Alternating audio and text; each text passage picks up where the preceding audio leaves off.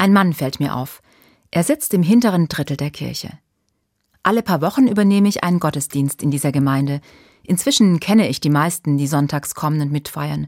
Aber diesen Mann habe ich noch nie hier gesehen. Immer mal wieder schaue ich zu ihm hin. Wie alt mag er sein? Anfang 60? Hilflos blättert er im Gesangbuch.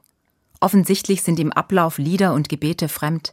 Aber er hört aufmerksam zu und leuchtet irgendwie von innen her.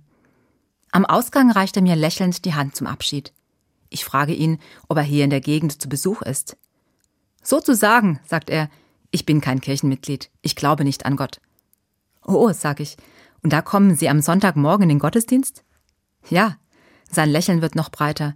Gestern bin ich Großvater geworden. Ich bin so dankbar für dieses Kind, und ich wusste einfach nicht, wohin mit dieser Dankbarkeit. Da habe ich mir gedacht, ich gehe mal in die Kirche. Ist ja eine öffentliche Veranstaltung.